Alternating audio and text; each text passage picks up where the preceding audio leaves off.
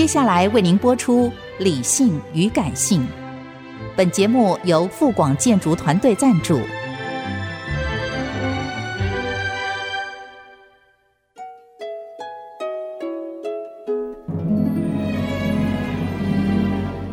理性与感性不是天平的两端，而是一方向另一方渗透、影响，暂时取得上风的过程。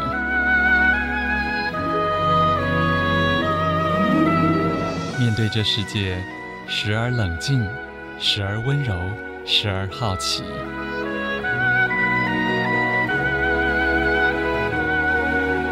我是陈乐融，陪伴大家一起理性与感性。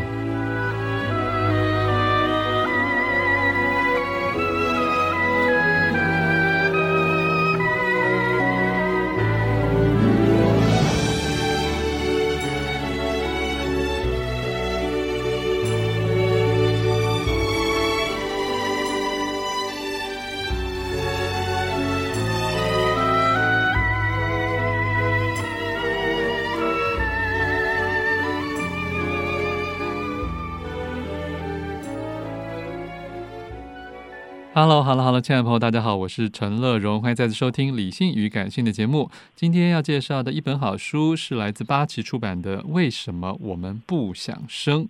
副标题是“生与不生，哪一种人生选择更幸福？”感觉是一个非常切合现在这一个 超高龄社会，但是生育率又奇低的年代啊！再次欢迎我们电话线上的编辑柯雅云，雅云你好。各位听众朋友，大家好，乐融哥好。是，可是我想先请你介绍一下这本书的英文书名，因为英文书名跟你的中文书名，嗯，有有一段距离，稍微不太一样。嗯，对。嗯其实这本书的英文书名其实就很像是好几个标签的感觉。那它其实就是讲自私、肤浅跟自我中心，就是去讲说这些不想生小孩的人就是这样子的人。其实有点自嘲，对不对？对，他其实有点自嘲，因为他其实就是他是要去讲说，就这个世界上到底怎么看他们这样子的人。是是，selfish，很有趣的是，也是他们可能某种程度上也是认同这些东西。了解。然后副标题当然就说了，他是说就是十六个作者，然后为什么决定不生小孩这样子，虽然就比较直观一点。这应该就是说，其实这本书的背景就是这个是一个主编的书嘛。我们先介绍一下主编好了。嗯、呃，这本书的主编叫做梅根达姆。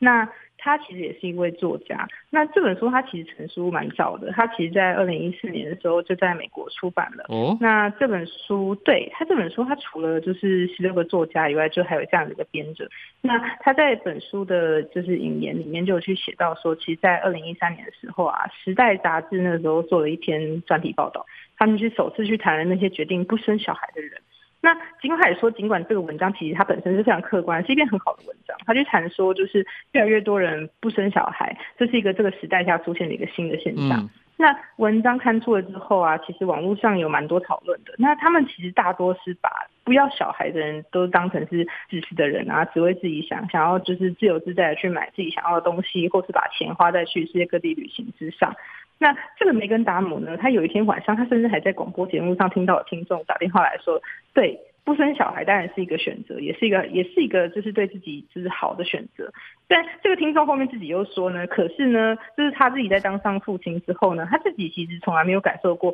生活可以这么充实，也因此呢，他觉得说不生小孩的人生命是不完整的，甚至是有一点悲哀的。就是他其实听了这个之后，其实他还是蛮震惊的。那他就认为说，其实要去编出我们手上这本《为什么我们不想生》是很重要的一件事。因为以他自己的经验来说，他认识到很多不生小孩的人，其实他的生命经历反而是有更多的波折。嗯嗯嗯，因为这里面这个主编也说了，他邀访的这些呃，我们说算是写作专家们哈，他们其实理由也各自不同。有的人是从小的时候好像就已经对自己有。充分的自觉，觉得我可能没有要走入婚姻，或者是没有要为人父母。那有的人是甚至还怀孕多次，然后去人工流产等等。那有的人是就是对，就是没有遇到好的另一半，所以还不想要。所以这一本书里面，他认为说是所有的理由应该是外界的标签差不多，但是其实内在的地图是很不一样的。一路走来。其实是，就你可以很清楚看到说，他们每一个人其实之所以会开始想生小孩的问题，然后他自己决定不生，其实都是跟他的就是人生的经历有非常非常大的关联。嗯哼，那我觉得就是这个编者他之所以要挑专业的写作者来讲这件事情，其实就是因为他深刻的认为说，作家们他们的。专长跟任务，它其实就是要用文字去展现，就是这个世界还有人性的一些复杂跟矛盾。所以就是我觉得这本书很值得一看的原因，就就是也在于这个地方，就它让你能够透过这些人的文字去深入。这一个人的处境去思考，说当你跟他面对同样的一个人生关卡的时候，对，当很多人他对你投以异样的眼光的时候，而且甚至是当你自己就以看向异类的眼光在看待自己的时候，你会怎么做？嗯嗯，这里面真的因为都是第一人称，所以真的都蛮好看到，就蛮容易阅读。是但是大家也并不是在讲琐事，大家还是引经据典的。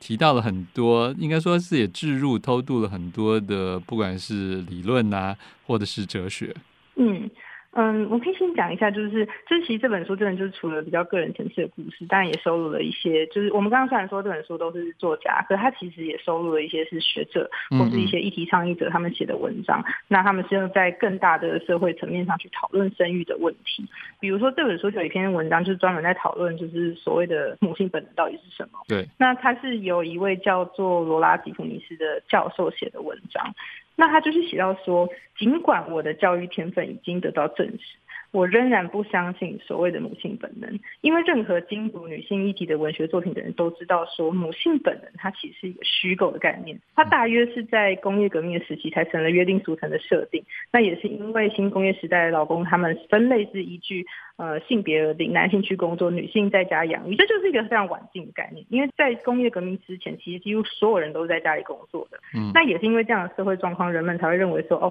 男主外女主内是很自然的一个状态。嗯，那。就是同一个时间呢，就是呃，我们知道童年的概念也是慢慢在这个时期出现的。那孩子其实不再被视为一种劳动力的补充，所以作者才去写到说，当养孩子花的钱比孩子为家庭经济做出的贡献更多的时候，这个时候生儿育女这件事情才去需要有某些正当的理由。嗯，那也就是这个时候，人们才开始相信一种说法，就是说生育后代是圆满人生的大事件，它能够带来对情感上的巨大满足。但这其实都是比较晚近的一些概念。嗯，他认为这是一种。种孩童的罗曼史，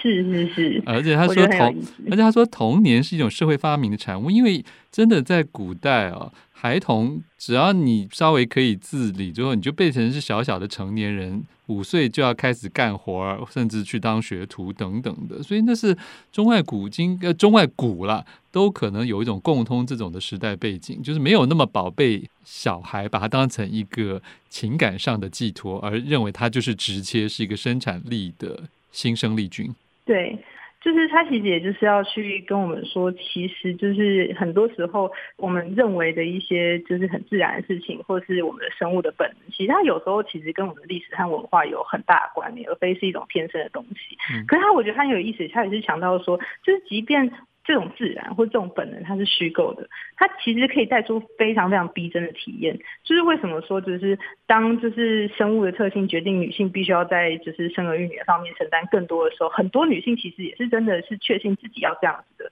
这样除了要把孩子给生出来之外，你也必须要去担当好就是母亲这样子的角色，因为你是要去符合这个角色所有的社会形象来去表现出一种一种母爱。嗯哼，这里面蛮有意思。其实书中有很多篇作者都有提到，我不知道是刻意或者是真心的，都会提到说他们并不是讨厌小孩，他们很乐于善待或照顾什么兄弟姐妹的小孩，或者是好朋友的小孩，但是就仅此而已这样子。我觉得其实这件事其实也很值得去去讨论，因为就是为什么他们也必须要去讲出这样子的话呢？就是对啊，为什么？这也是一件很有意思的事，嗯、就是为什么就是好像你还是要让社会觉得说，哦，我我其实是不讨厌小孩的，对，我不是一个冷血怪物这样。对，我觉得这件事其实某种程度上也说明了，就是我们在 就是对于生小孩这件事情上，还是有很多的人，就是你是可以不生，但是你还是不能讨厌小孩。嗯嗯，好，反而生了的人说不定可以讨厌小孩，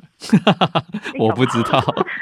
因为他们可以免疫。啦，他就比较不会被污名化了。好了，我们先听一首歌，听的是我曾经帮王王杰写的《是否我真的一无所有》。欢迎回来，陈乐融理性与感性。站介绍的好书是八旗出版的《为什么我们不想生》，副标题是“生与不生，哪一种人生选择更幸福”。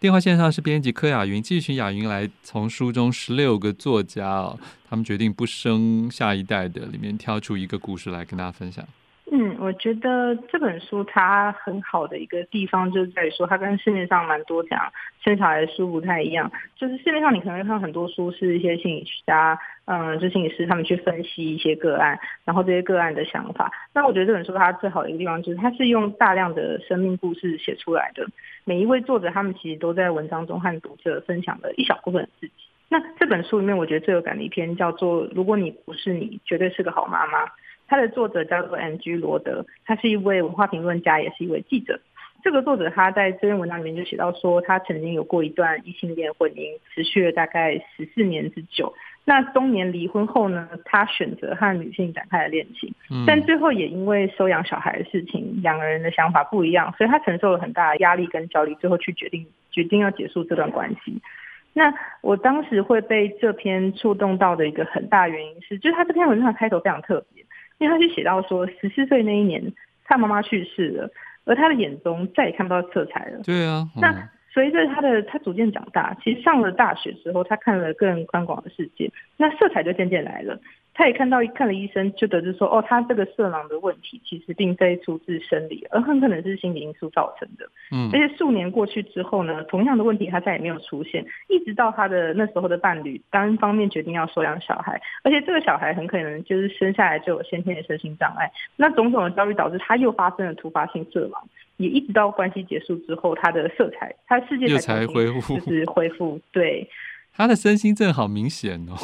对，我觉得其实就是很有意思的是说，就是他在书里面写说，回首当年，我认为自己本该快刀斩乱麻，从这段关系里脱离出来，我本该听从自己身体发出的讯号。因为身体很清楚我是谁，也清楚最真的自我在崩塌之前所能抵达的最远处在哪里。嗯，嗯，那我想呢，他要说的其实就是说，我们的身体啊，或许一直都有某种的保护机制，在我们就是真的要莽撞的前进之前，其实会有某种方法让我们停下来，去认真思考说自己所做的选择到底是什么。这也是因为很多时候我们其实很少去细化自己的决定，去细化说我自己的想跟不想的背后到底有什么哪些东西在作用。嗯。好，所以这是一个身心，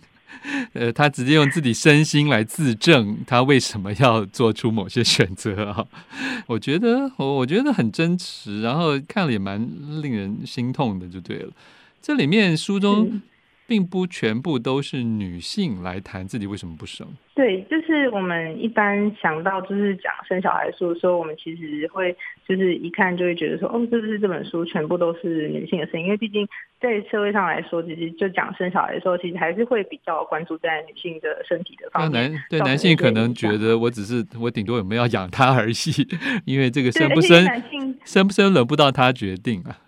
其实也有听过一种说法，就是说男男性真的就是在小孩。出生之后才学习当父亲这件事情，可是女性可能就是更早，因为她就是从怀孕的过程中就在学习怎么样当一个妈妈。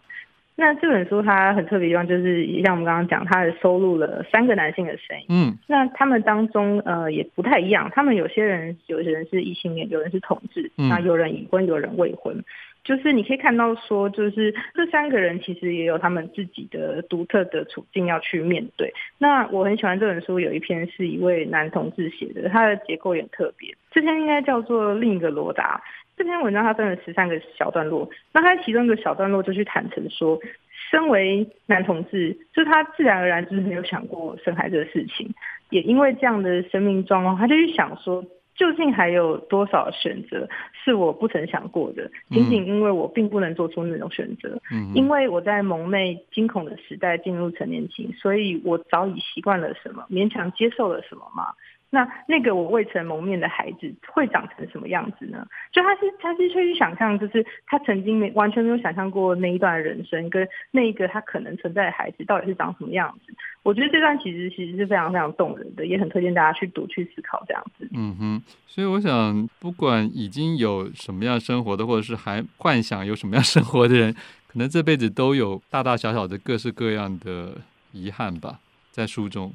是，但是就是它是透过文字去让其实你现在很清楚的看到，就是就是这个社会上，就是大家好像会倾向于把就是不生小孩的人都视为同样的一群人，觉得他们就是自私肤浅，然后享是享乐主义者，或是他们可能就是一些有家庭创伤的人。可是其实并不是，有些人其实没有这些问题，可是他想的事情是存在的，甚至是就是你也是可能跟他想的是同样的事情。那我觉得这本书，它其实你看的时候，其实你多多少少都可以从里面获得一些，就是可能你对于自己的问题的一些解答。嗯，或者是以后看待别人的时候，可能要想想他有什么样的故事哦。不过刚才雅云虽然说，呃，我们不要完全只从那个最主流的意见或是偏见来看，但是书中还是有很多人自称